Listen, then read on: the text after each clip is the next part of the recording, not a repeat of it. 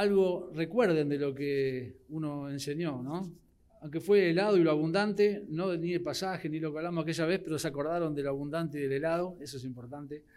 Y, bueno, como les gustó lo del tema de la comida, vamos a hablar de comida. ¿Qué les parece hoy? Aunque esta hora es medio complicado, ¿no? Pero eh, pensaba en lo siguiente. ¿Alguna vez los que están aquí presentes han hecho alguna dieta? Sí, ¿no? Yo de hecho, evidentemente muchos resultados no dio, pero ¿y por qué hacemos dieta? Pueden, pueden decirme, ¿por qué hacemos para, para adelgazar, no? Puede ser por un problema de salud, puede ser porque uno quiere comer alimentos más sanos, o puede ser porque eh, quizás a veces el dinero no alcanza y hay que comer menos. Entonces, pero hay varias opciones. Ahora, la alimentación es muy importante, porque dependiendo de lo que uno come, produce un resultado en, el físico de uno, ¿verdad? Por ejemplo, si yo tuviera una dieta de comer todos los días Big Mac, ¿saben lo que es el Big Mac? El de McDonald's un poco caro, pero si yo comiera todos los días en almuerzo y cena Big Mac, McDonald's, papas fritas, hamburguesas, ¿cómo creen que sería el resultado en mi vida, en mi cuerpo, respecto de comer todos los días eso? Un desastre, ¿no? Es rico a veces comer una hamburguesa, no el Big Mac, hay otras mejores, pero es rico. ¿Qué tal? ¿A quién le gusta el huevo frito con papas fritas? Ah, o la milanesa a caballo. ¿no? no hay nada que se pueda comparar con la milanesa a caballo y si vas a la farola, estamos haciendo propaganda, ¿no? Y te traen esa hamburguesa, esa, perdón, milanesa con los huevos ahí que mojás el pancito, todo, es rico, ¿no? Ahora, si vos comés milanesa con papas fritas todos los días y huevo frito, vas a estar internado, operado de, peritonitis, de, ¿no? te va a reventar el apéndice, es tremendo. A mí me encanta, por ser descendiente italiano, la pasta Cualquier tipo de pasta, fideo, gnocchi, capelletti, tortelletti, tortelletti son mis preferidos, canelones, lasaña, todo, Ahora, si comes pasta todo el tiempo, ¿qué puede pasar? ¿No? Que no pueda entrar acá en este púlpito para predicar, porque la pasta tiene muchas calorías. Entonces, cuando uno come demasiadas cosas y la gente observa a esa persona, puede darse cuenta si por su dieta está comiendo bien o no, ¿verdad? Entonces podemos mirar a personas, no miren a los que tienen al lado, porque no, no queremos mirar a nadie a juzgar hoy, pero podemos mirar y decir, esta persona está comiendo esto y no está bien, o está bien, o más o menos. Y ustedes saben que pasa lo mismo cuando lo llevamos al campo de lo espiritual. Porque podemos mirar a las personas o a nosotros mismos y entender si tenemos una buena dieta espiritual o no y por el estado en que nos encontramos, podemos entender si estamos comiendo bien respecto al alimento espiritual de la palabra de Dios o no. Y es triste que hoy en día muchos cristianos están caminando por la vida flojitos, porque no se alimentan y están como este, faltos de energía y caminan con el riesgo de contraer un montón de enfermedades porque no comen comida espiritual. Por otro lado, vamos a encontrar a otros que están llenos de comida chatarra, porque están comiendo un montón de cosas que no edifican y que no le van a llevar a un buen bien. Y el propósito de esta mañana es que podamos compartir el pasaje que el pastor leyó al comenzar el culto en Santiago, capítulo 1.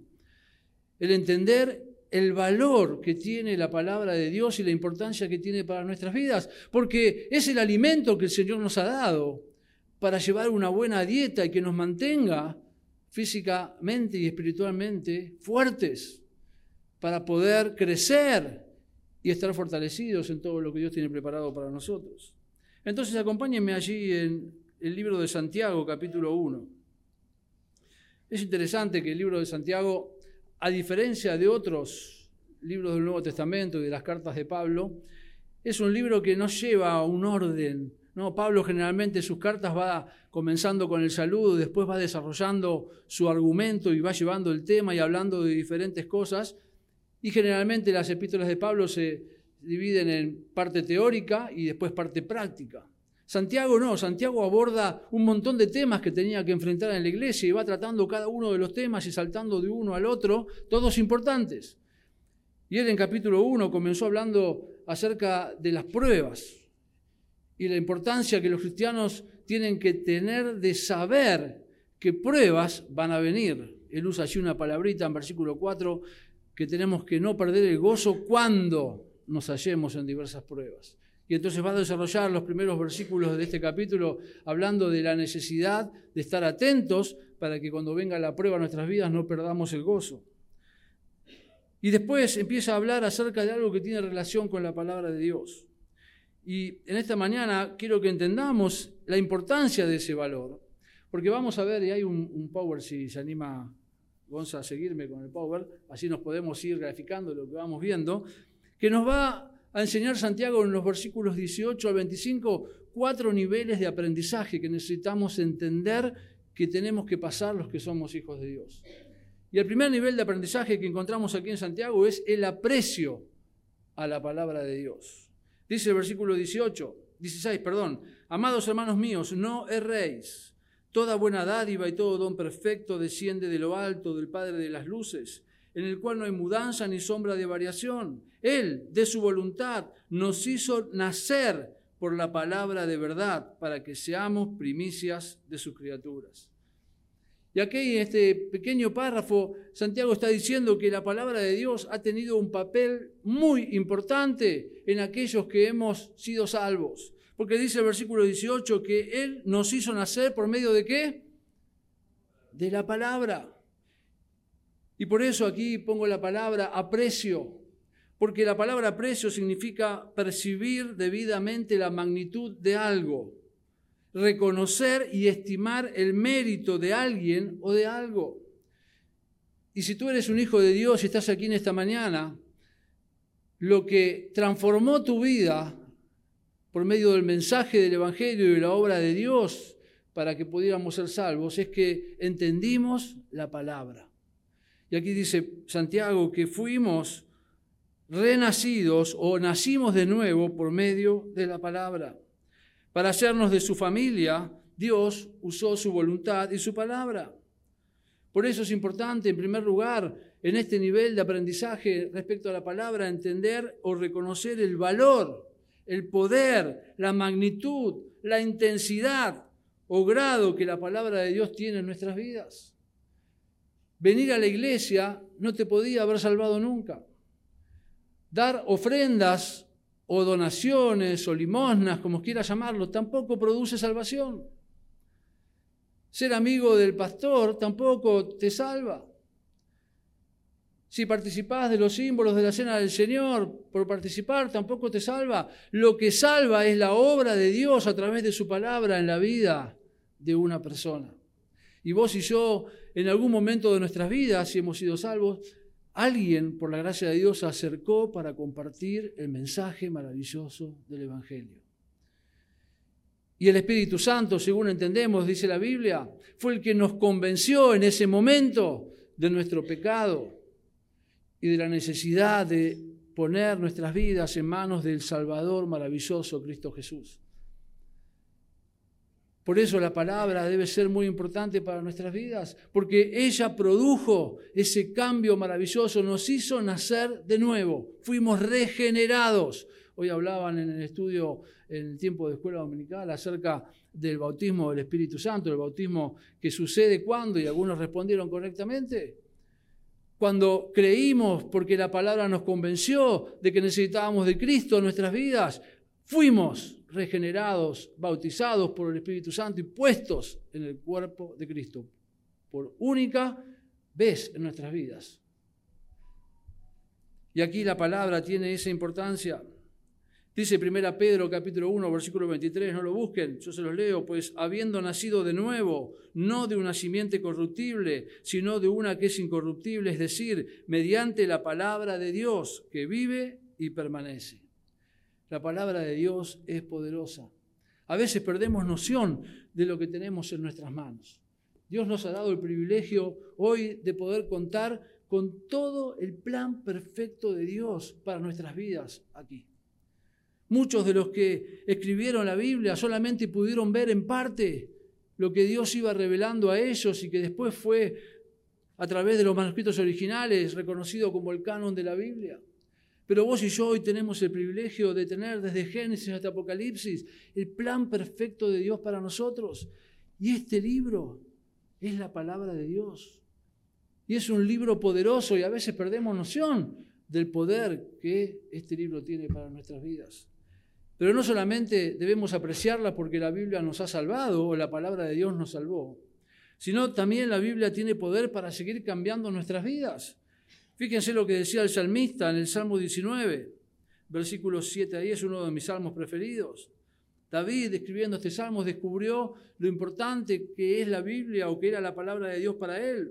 Él dice la ley de Jehová y va usando en cada primera parte de cada versículo, del 7 al 11, un sustantivo diferente para hablar acerca o describir la palabra de Dios. Y él dice, la ley de Jehová es perfecta, que convierte el alma.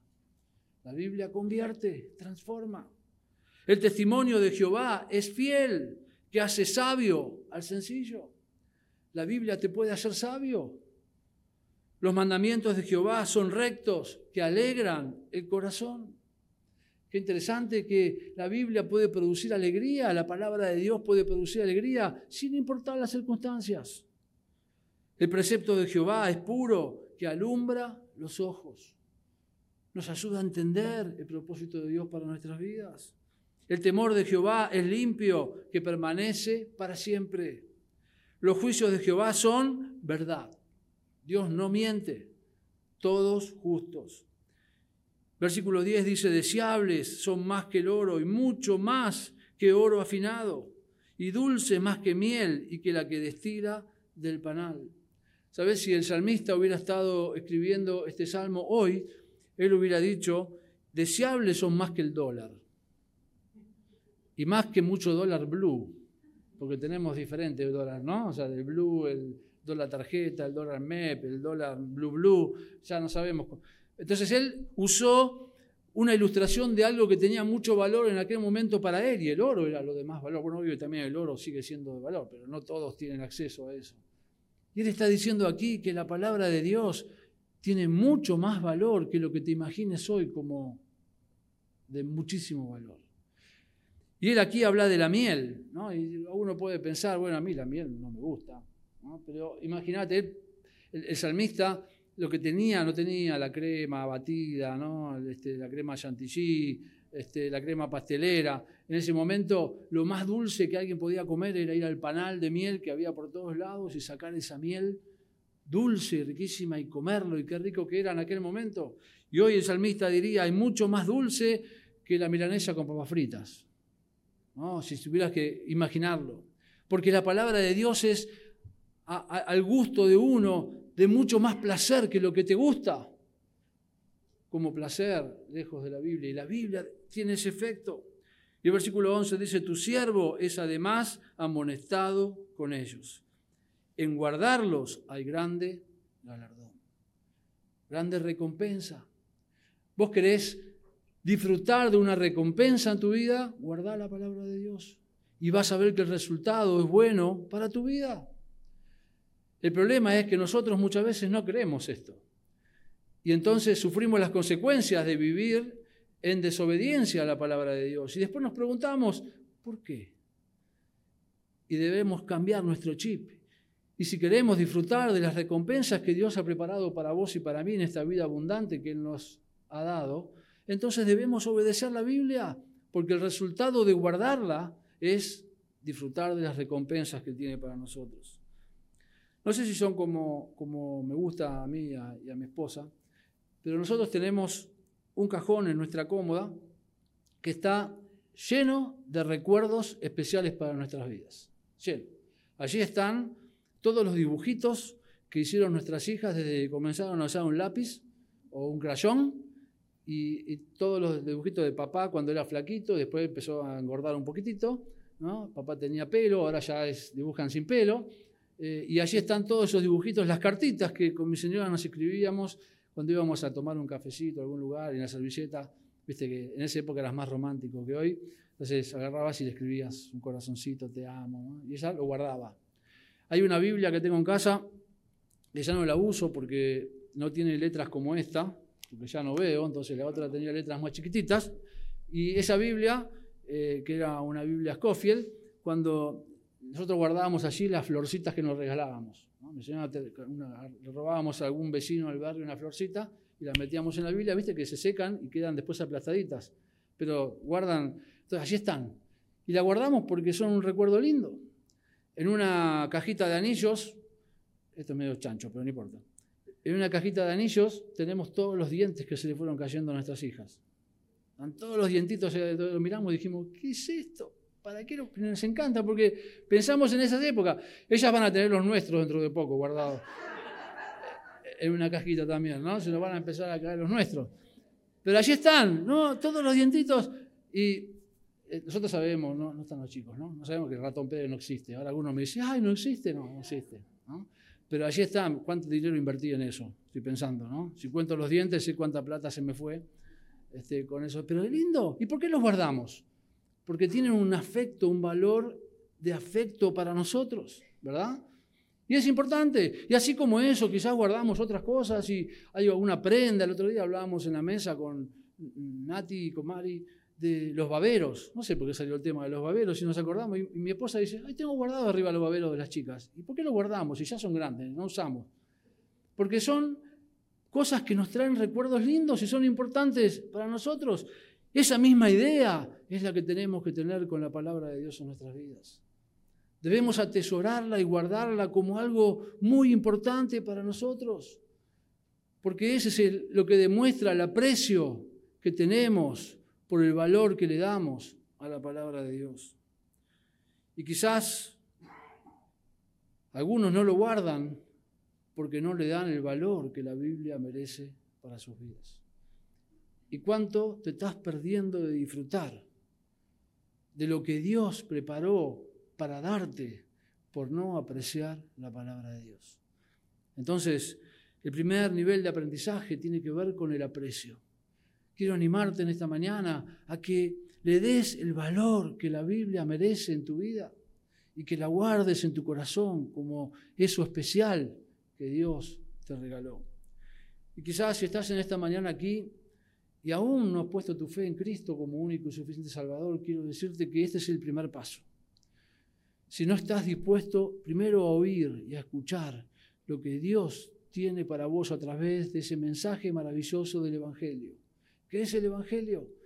Que Dios en el cielo, aún siendo Dios y nosotros pecadores, miró a vos como alguien a quien decidió darle todo su amor. Y para demostrar ese amor envió a su Hijo Jesucristo a este mundo, a tomar forma de hombre, a vivir en esta tierra sin pecado, para morir en una cruz y cargar sobre él el pecado que vos y yo debíamos pagar. Y murió y si ahí terminara la historia, entonces estaríamos aquí en esta mañana perdiendo el tiempo, pero Él al tercer día resucitó. Y eso es importantísimo en el mensaje del Evangelio porque demuestra que solo Cristo es el que puede darte vida nueva. Y si aún no has puesto tu fe en Cristo como único y suficiente Salvador, hoy es el día en el que Dios te está abriendo esa puerta para que por medio de su palabra puedas poner por fe tu confianza en Él para que sea tu Salvador. Pero también Santiago nos pasa a otro nivel de aprendizaje, no solamente el aprecio, sino el segundo nivel es la atención. Versículos 19 y 20. Por esto mismo, mis amados hermanos, todo hombre sea pronto para oír, tardo para hablar, tardo para irarse, porque la ira del hombre no obra la justicia de Dios. El segundo nivel de aprendizaje es la atención. Si apreciamos el valor de la palabra, con gusto vamos a estar dispuestos a escuchar su mensaje. Hay dos palabritas importantes que usa Santiago aquí, una es, y son contrastes, ¿no? Una es pronto y otra es tardo. Santiago nos exhorta a que tenemos que ser veloces, hacer lo antes posible, y esa es la idea, el significado de esa palabra, para ser oidores, para escuchar, y aquí la palabra escuchar tiene que ver con prestar atención. Y hay una diferencia muy grande entre oír y prestar atención. Si después hablan con mi esposa, les recomiendo que no, pero si hablan con mi esposa, ella les puede explicar muy claramente cuál es la diferencia entre oír y prestar atención, por lo que yo hago con ella. Ah, muchas veces, siempre hemos hecho un pacto hace muchos años, y yo le dije, cuando esté mirando un partido de fútbol, te pido por favor que me toques el hombro y me hables y yo mirándote a los ojos. Porque si vos me hablas y yo estoy mirando el partido, lo que voy a hacer es oír, pero no prestar atención. Y después vas a preguntar, ¿me entendiste? Yo voy a decir qué y vos te vas a enojar. ¿No les ha pasado eso?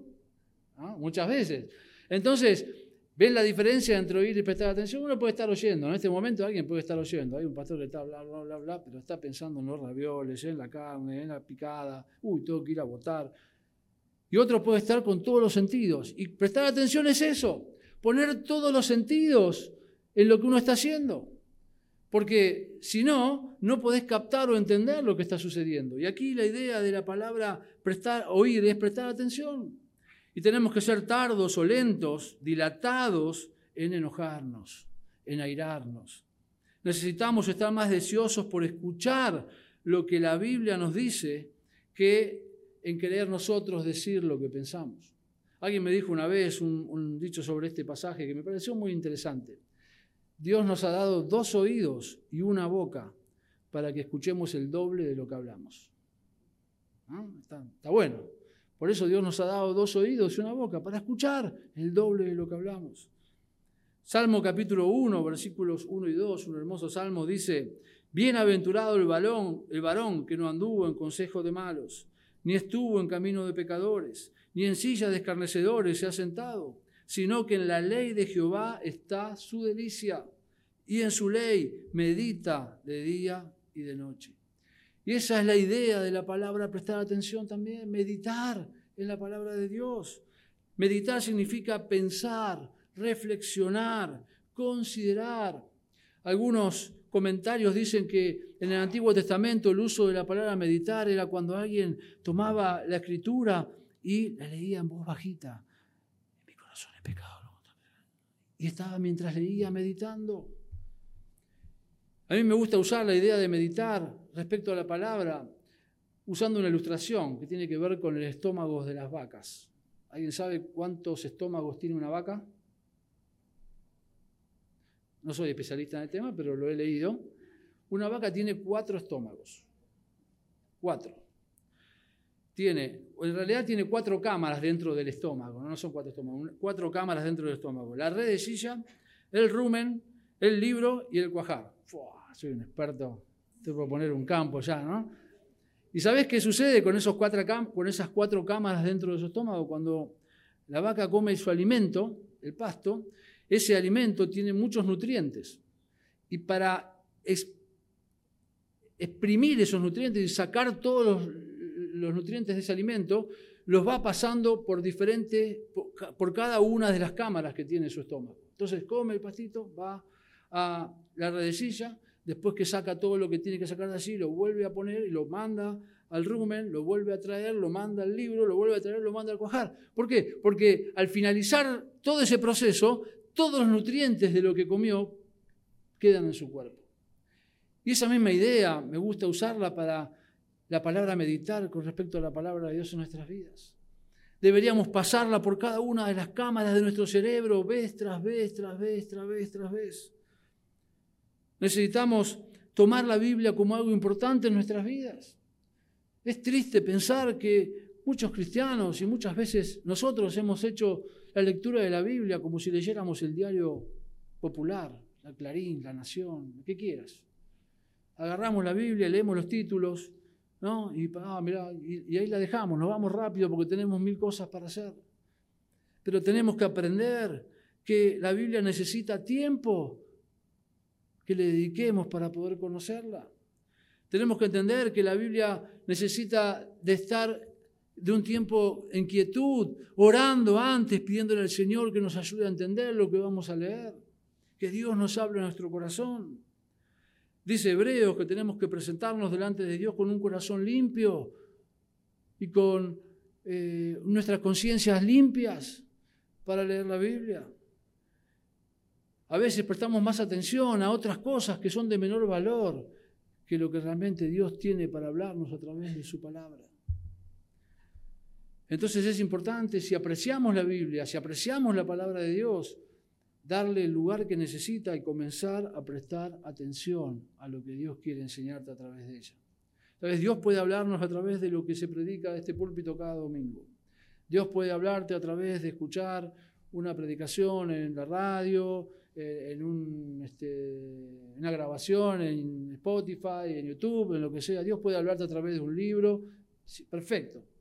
Pero Dios quiere hablarte a vos en forma personal a través de su palabra. Él quiere estar a tiempo completo con vos, a solas, en intimidad. Y si vos querés conocer lo que Dios tiene para vos, para tu vida, abrí este libro y presta atención a lo que Dios quiere que hagas. Entonces, vamos a ver más en la aplicación respecto a este tema, el mensaje. Entonces, tenemos dos niveles de apreciación hasta ahora que pudimos aprender, el aprecio y la atención. El tercer nivel de aprendizaje que Santiago presenta es la aceptación. Todas con A para que nos podamos acordar, ¿no? Aprecio, atención, la aceptación. Versículo 21, por lo cual, desechando toda inmundicia y abundancia de malicia, recibid con mansedumbre la, la palabra implantada, la cual puede salvar vuestras almas. Este es uno de los, niveles más difíciles a veces de llevar adelante. Porque aquí eh, Santiago usa la palabra recibir recibir con mansedumbre. Significa dar la bienvenida, hacer lugar para abrazar de todo corazón la verdad que se descubre. Y saben, la Biblia tiene mensajes muy claros y explícitos para nosotros. Y a veces es lindo leer la Biblia porque nos habla de esperanza, nos habla de este, ánimo, pero también la Biblia nos confronta con lo que somos. Y a veces la Biblia nos exhorta, y a veces la Biblia nos reta, y a veces Dios a través de su palabra nos acude. Y sea cual sea la enseñanza que Dios usa para ayudarnos a crecer, debemos estar dispuestos a recibirla y abrazarla en nuestras vidas. Leímos el Salmo 19, pero versículos 10 y 11 vamos a repetirlos. Dice, deseables son más que el oro y mucho más que oro afinado, y dulce más que miel y que la que destila del panal. Tu siervo es además amonestado con ellos, con tu palabra. La Biblia nos amonesta, nos reprende, nos exhorta, nos redarguye. Recibir la palabra significa que también tenemos que hacer algo comenzó este versículo Santiago diciendo que para que la palabra haga un efecto en nuestras vidas tenemos que estar dispuestos a desechar. Desechar. La palabra desechar significa quitar de encima, rechazar.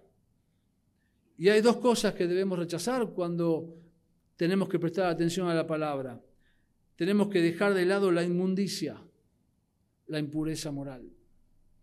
Todos esos pensamientos que nos llevan a dejar a Dios afuera de cualquier cosa, hay que sacarlo. Y también la abundancia de, de malicia, la maldad. Debemos despojar de nuestro corazón todo pecado conocido y debemos estar dispuestos a ser flexibles para aceptar lo que Dios nos enseña y cambiar lo que Dios nos enseña en su palabra. Hay algunos ejemplos que, que puse aquí, puede haber muchísimos más, ¿no? Pero por ejemplo, a veces vamos a la Biblia a leer en Efesios capítulo 4, versículo 24. Y Pablo dice, por lo cual, desechando la mentira, hablad verdad cada uno con su prójimo, porque somos miembros los unos de los otros. ¿Sobre qué principio está enseñando aquí la Biblia? Que tenemos que mentir en forma piadosa, ¿verdad? No. ¿Qué tenemos que hacer con la mentira? Desecharla. Entonces, aun cuando a veces tengo que decir la verdad y me pueda traer una consecuencia, ¿tengo una opción de mentir? No. Entonces, cuando la Biblia me enseña este principio, ¿qué debo hacer? No mentir. Otro versículo en Efesios, capítulo 4, versículo 29, dice, ninguna palabra corrompida salga de vuestra boca, sino la que sea buena para la necesaria edificación a fin de dar gracia a los oyentes. Pablo está hablando de la forma de hablar. ¿Cuántas palabras corrompidas podemos decir por mes? ¿Una? ¿Media? No, ninguna. Entonces, si justo mi señora cerró la puerta y yo no le saqué el dedo de, la puerta antes que ella cierre y me agarró el dedo, lo que va a salir de mi boca es una loa al Señor. Gloria a Dios y maldición a mi esposa. A veces me ha, tocado estar en situaciones donde estábamos con el grupo de, jóvenes en otra iglesia hace muchos años y este, estábamos haciendo allí deportes y pasó algo y uno de los jóvenes no se dio cuenta que yo estaba parado detrás de él y salió una palabrota de su boca. Cuando se dio vuelta, el rojo de la remera de Daniela era blanco comparado con su cara. No, sabía dónde meterse. Y me miró y dice, pastor, se me escapó. Entonces lo miré y le digo, hermano, pedile perdón al Señor, pero no se te escapó. Porque el Señor Jesús enseñó que de dentro del corazón salen los malos pensamientos, estaba adentro. Entonces es importante que comiences a poner adentro lo que la Biblia enseña para que esas cosas no salgan cuando te pase alguna situación. Así que si se escapa es porque falta agregar algo adentro. Y la Biblia nos enseña que debemos hablar para edificación. Después en Efesios 4:28 habla de no robar. ¿no? no creo que los que estemos aquí seamos personas que estemos con la tentación de robar, pero esto lo puse porque muchas veces Creo que el pastor dijo algo cuando estaba introduciendo el tiempo de ofrenda. Muchas veces le robamos a Dios. Le robamos dinero por no ofrendarlo, le robamos tiempo por no servir, le robamos amor por poner otras cosas en lugar del lugar que tiene que ocupar Él. Le robamos a los hermanos de la iglesia el poder ministrarlos unos a otros, porque la Biblia nos enseña que para eso nos congregamos. Y Pablo nos enseña que no tenemos que hurtar, robar, sino que hacer con nuestras manos lo que sea bueno para compartir con el otro. En Efesios 5.3 habla de huir de la fornicación y de inmundicia. Y un pasaje lindo en Hebreos capítulo 10, 24 y 25, que los pastores nos gusta mucho usar este pasaje, dice que no tenemos que dejar de congregarnos. Algunos ven aquí un mandato. Yo creo que eh, eh, en el versículo 25 no hay un mandato, pero lo hay en el versículo anterior, porque dice que tenemos que considerarnos unos a otros para estimularnos al amor y a las buenas obras. Y la única manera de poder hacer eso es ¿dónde? En la iglesia. Yo te puedo estimular y, ministrar a través de WhatsApp y te puedo mandar un mensajito, pero abrazarte y orar con vos y llorar con vos y reírme con vos lo hago acá, en la iglesia. Por eso es importante no dejar de congregarse. Y cuando aprendemos todos estos principios y podríamos horas y horas estar buscando principios de la Biblia, tenemos que estar dispuestos a aceptarlos y ponerlos en práctica en nuestras vidas. Y a veces muchas cosas no nos van a gustar, pero tenemos que hacerlo. Entonces tenemos el nivel de aprecio, el nivel de atención, el nivel de aceptación. Y el último nivel de aprendizaje es la acción la acción. Versículos 22 al 25. Pero sed hacedores de la palabra y no tan solamente oidores, engañándoos a vosotros mismos. El hacedor es el que hace, el que obedece, el que guarda. Y el oidor, como vimos hace un ratito, es aquel que solamente escucha asintiendo. Viste que a veces estás en algún lugar, me ha tocado en el trabajo, estar en alguna reunión, y, hay personas que hablan y hablan y hablan, y vos estás allí y decís, ¿cuándo termina esto? Y alguien te pregunta, ajá. Y si te preguntan qué dijo, y ese es el oidor, el que solamente está allí porque tiene que estar. Pero si aprecio y acepto y entiendo lo que la palabra de Dios tiene para mi vida, entonces debo estar dispuesto a obedecerla. Usa Santiago una ilustración maravillosa. En versículo 23 habla de un espejo. Y en esta mañana, ahora estamos todos un poquito ya más este, despiertos, pero me imagino que el que llegó a las 10, cuando Adrián lo fue recibiendo, eh, él se dio cuenta quién estuvo frente al espejo y quién no. Después algunos llegan a la iglesia van al espejo de la iglesia, al baño, ahí más o menos te vas poniendo a tiro. Ahora, yo ya gracias a Dios el espejo para peinarme no lo uso más. ¿no? lo único que a veces lo usa para ver si el bigote está largo o corto. Pero hay gente que pasa horas y horas frente al espejo. ¿no? Porque es importante. ¿Por qué? Y porque está mirándose, se acomoda diez veces la camisa. ¿no? Hay otros que pasan al espejo y lo esquivan. ¿no? Pero ¿para qué sirve el espejo? para que uno pueda reflejarse allí y ver si hay algo que hay que arreglar, ¿verdad? Si hay algo que está mal, el espejo nos ayuda a poder arreglarlo. Y Santiago dice, si alguno es oidor, de esos que escuchan pero no prestan atención, pero no hacedor, ese que obedece, este es semejante al hombre que considera su imagen en un espejo, porque él se considera a sí mismo y se va, y luego olvida cómo era. Mas el que mira atentamente en la perfecta ley, la de la libertad, y persevera en ella, no siendo oidor olvidadizo, sino hacedor de la obra, éste será bienaventurado en lo que hace. Nos miramos en el espejo para arreglar. Y cuando nos miramos en la Biblia como un espejo, si entendemos lo que Dios dice y no lo cambiamos, somos como necios que miran el espejo para no hacer nada. Dios nos está mostrando lo que debemos cambiar. Y si somos oidores que se transforman en hacedores, entonces vamos a obedecer lo que Dios dice y lo vamos a poner en práctica.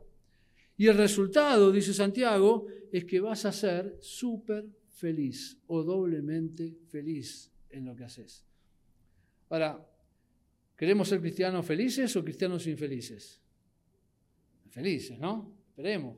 Entonces, si queremos disfrutar del cristianismo, si queremos disfrutar de la vida que Dios ha preparado para nosotros, seamos hacedores de la palabra, porque el resultado que eso produce es ser bienaventurados. Y no lo digo yo, lo dice Dios en su palabra. A veces pensamos que los que tenemos muchos años en el Señor, los años nos han dado suficiente conocimiento para ya llegar a un estatus. Es error, porque hasta que el Señor venga hay que seguir aprendiendo todos los días. Hablábamos el jueves en la reunión de oración en la iglesia sobre ciertos pasajes de la Biblia que a veces uno los ha predicado, los ha estudiado, los ha leído, pero cuando volvemos a dedicar tiempo, Dios nos sigue enseñando cosas diferentes y decís, wow, esto Hace 10 años no lo vi. ¿Cómo puede ser? Porque así es la Biblia, siempre tiene algo para enseñarnos. Pero a veces pensamos que ya estamos, ¿no? Entonces, el conocimiento bíblico, déjame decirte en esta mañana que no se puede medir por el número de versículos que sepas de memoria. Podés conocer muchísimos versículos de memoria, 10, 15, 100, 200, 50 mil. Pero el conocer toda la Biblia de memoria no significa que tengas conocimiento. El conocimiento bíblico no se puede medir por saber todas las historias. Muchos de los que estamos aquí en esta mañana hemos tenido el privilegio de haber comenzado en la escuela dominical en alguna iglesia. Y el Señor nos trajo hasta esta altura de nuestra vida y conocemos las historias de la Biblia. ¿no? A mí me hablas de la, historia de la Biblia y puedo decirte todo lo que pasó con detalles, desde este, Abel y Caín hasta eh, Noé, Moisés, Gedeón, este, Jefté, y, podemos conocer las historias de todos los jueces. Bueno, conocer las historias no garantiza que tengas conocimiento. Conocimiento bíblico no se puede medir por la cantidad de páginas de la Biblia leídas. En marzo del año que viene va a ser mi vez número 14 que leo la Biblia completa. Todos los años me propongo leer la Biblia de punta a punta con diferentes métodos, a veces desde Génesis, Apocalipsis y corrido, a veces leyendo cuatro partes diferentes, pero va a ser la vez número 14. Y eso no significa que por haber leído 14 veces la Biblia completa, yo tenga todo el conocimiento. Y la Biblia, el conocimiento bíblico no se puede medir por la cantidad de sermones que uno predica o escucha. La prueba de nuestro conocimiento bíblico es una realidad cuando lo que aprendo de la Biblia lo obedezco. Cuando lo que aprendo, lo pongo en práctica. Alguien que se convirtió ayer puede tener más conocimiento que yo, que tengo más de 40 años de creyente. Porque el que se convirtió ayer y aprendió en la Biblia algo y hoy lo puso en práctica, esa persona tiene conocimiento. Porque está obedeciendo la Biblia. Y nosotros muchas veces en nuestras vidas conocemos la Biblia o parte de la Biblia de memoria, pero no la aplicamos y no la obedecemos. El principio de la sabiduría, dice Proverbios, es el temor de Jehová. Si querés ser sabio, aplicá lo que la Biblia te enseña. Debemos aprender la palabra de Dios y ser hacedores, los que lo ponen en práctica. Samuel le dijo a Saúl, alguien, no, tengo un mensaje algún día, quizás lo pueda predicar, pero Saúl quiso decirle a Samuel, yo fui alguien que obedeció a Dios. Yo solo obedecía a Dios. Totalmente un hipócrita, ¿no? Y Samuel le dice en el capítulo 15, ¿se complace tanto Jehová en los holocaustos y en las víctimas como en que se obedezca a la palabra de Jehová? Ciertamente el obedecer es mejor que los sacrificios y el prestar atención que la grosura de los carneros, porque como pecado de adivinación es la rebelión y como ídolos e idolatría la obstinación por cuanto tú desechaste la palabra de Jehová, Él también te ha desechado para que no seas rey. Allí encontramos un ejemplo bien práctico. La ofrenda que pusiste en la bolsa, las canciones que cantaste allí separado o sentado, de estar ahora aquí en la iglesia, para Dios no es tan importante como que vos seas alguien que obedece la Biblia. Por supuesto, si vas a obedecer la Biblia, vas a ofrendar, vas a cantar con el corazón, vas a congregarte, vas a ministrar y vas a disfrutar de todo lo que tienes preparado para el Señor. Pero para Dios es más importante que los holocaustos, que seamos personas obedientes, hacedores. Me encanta Proverbios capítulo 2 y 3, solamente un, un párrafo puse allí para que podamos leer, pero dice 3, hijo mío, no te olvides de mi enseñanza y tu corazón guarde mis mandamientos. Porque largura de días y años de vida te añadirán. La misericordia y la verdad nunca se aparten de ti. Átalas a tu cuello, escríbelas en la tabla de tu corazón. Así hallarás favor y buena estimación ante los ojos de Dios y de los hombres. Confía en el Señor con todo tu corazón y no te apoyes en tu propio entendimiento reconócele en todos tus caminos y Él enderezará tus sendas. No seas sabio a tus propios ojos, teme al Señor y apártate del mal. Será medicina para tu cuerpo y refrigerio para tus huesos. ¿Querés que te vaya bien? Colgate sobre tu cuello la palabra de Dios y obedecela todos los días, todos los días. Hemos aprendido en esta mañana el valor que la palabra de Dios debe tener tiene y debería tener para nuestras vidas. Y Santiago nos ha enseñado que ese valor se va desarrollando en niveles de aprendizaje y esos niveles de aprendizaje tienen que ver con el aprecio, el darle el valor que la Biblia debe merecer en tu vida. Tiene que ver con la atención, hay que tomar tiempo para leerla, para meditar en ella. Tiene que ver con la aceptación de estar dispuesto a someternos a sus demandas, dejando lo malo de nuestra vida aparte y tiene que ver con la acción de obedecer y poner en práctica lo que Dios nos enseña día a día. ¿En cuáles de estos niveles estás hoy en tu vida? Ojalá todos estemos en el nivel de la acción, porque ya apreciamos el valor de la palabra, porque estamos dispuestos a prestar atención a lo que ella dice, porque estamos dispuestos a aceptar lo que Dios nos enseña para cambiar y poniéndolo ya en acción, en práctica. Si estás en ese nivel, bienaventurado sos en lo que haces. Y si no, es el momento de despojar, como dijo Santiago allí. Despojate de aquello malo que te impide darle el valor a la Biblia que merece y comenzá a hacer lo que Dios te enseña en su palabra. Quiero terminar antes de la conclusión con alguna aplicación de cómo podemos tomar esto y hacer algo para nuestras vidas. ¿Cómo podemos asimilarla? ¿Cómo podemos estudiar, incorporar y aplicar la palabra de Dios en nuestras vidas? Bueno, en primer lugar, un consejo, y estas son opciones, ¿no? Esto es algo que quiero hacerlo como aplicación. Te animo a que puedas memorizar las escrituras. El salmista dijo en el Salmo 119, ¿con qué limpiará el joven su camino? ¿Con? Con guardar tu palabra. En mi corazón he guardado tus dichos, dijo el salmista, para no pecar contra ti. Es importante tener la mente llena de la palabra de Dios. Y sabes esos días en los que estás súper ocupado y que no podés tener tiempo para nada, si vos tenés la Biblia en tu mente, podés comenzar a repasar y meditar en la Biblia. Entonces comenzá a memorizar la Biblia. Ahora alguno puede pensar, bueno, ¿cómo, cómo memorizo? Porque yo soy ¿no? medio para, para memorizar. Bueno, hay diferentes métodos. Una de las mejores maneras que uno puede aprender es la repetición. yo cuando era adolescente, que me gustaba poco estudiar, de vago, ¿no? porque creo que me daba la cabeza, pero en el colegio, entonces usaba el sistema de repetición. ¿Cómo es la repetición? Tomá un versículo, por ejemplo, el que leímos recién del Salmo, ¿con qué limpiará el joven su camino? Y entonces comenzá a hacer las cosas que estás haciendo en tu casa y repetí, ¿con qué limpiará el joven su camino? ¿Con qué limpiará el joven su camino? ¿Con qué? 20, 30, 40, 50 veces.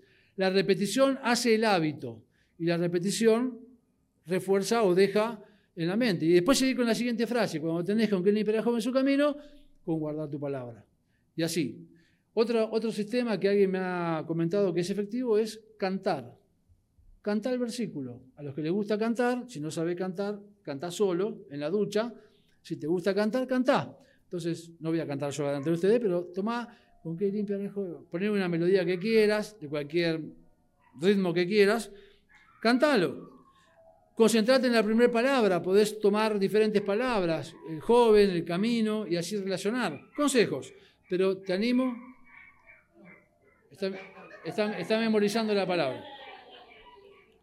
Él memorizó. Olvídate del perro que está ladrando y concentrate en lo que estamos terminando de ver. El segundo consejo es no solamente memorizar, sino lee diariamente la Biblia. Colosenses capítulo 3, versículo 16 dice, la palabra de Cristo more un poquitito. Esta palabra es la que me gusta a mí, ¿no? La palabra de Cristo more, ya la conoce, no la voy a explicar. Enseñándoos y exhortándoos unos a otros en toda abundancia, cantando con gracia en vuestros corazones al Señor con salmos e himnos y cánticos espirituales.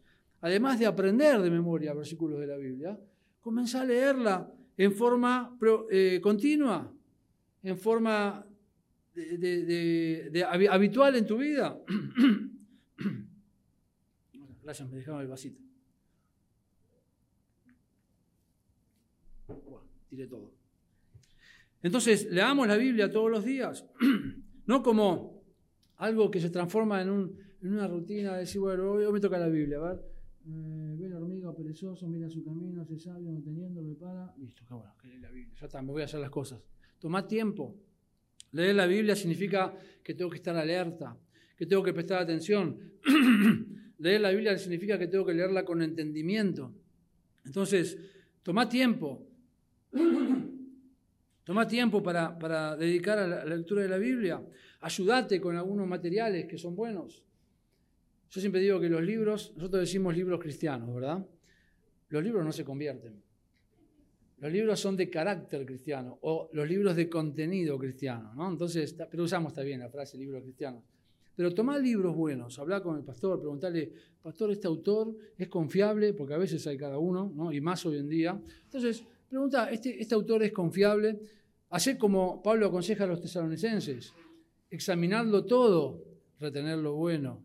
No, no todos los comentarios o todos los libros de carácter cristiano tienen contenidos que están de acuerdo con lo que la Biblia dice. Algunas veces son hombres que aman al Señor y que han expresado sus ideas o sus estudios, pero tenemos que siempre todo filtrarlo por la Biblia todo por la Biblia, porque allí vienen muchos errores que han dañado a la iglesia por muchos años, por tomar enseñanzas de personas que no han tenido esa intención, pero que terminaron causando un daño. Entonces, ayúdate con diccionarios, comentarios, concordancias, para poder entender.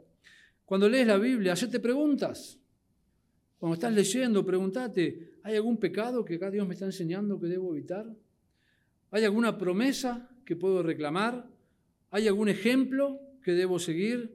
¿Hay algún mandato que debo obedecer? ¿Hay algún obstáculo que debo evitar? Son preguntas. Entonces cuando estás leyendo decís, ah, mira acá dice que no tengo que confiar en mi, en mi propio yo.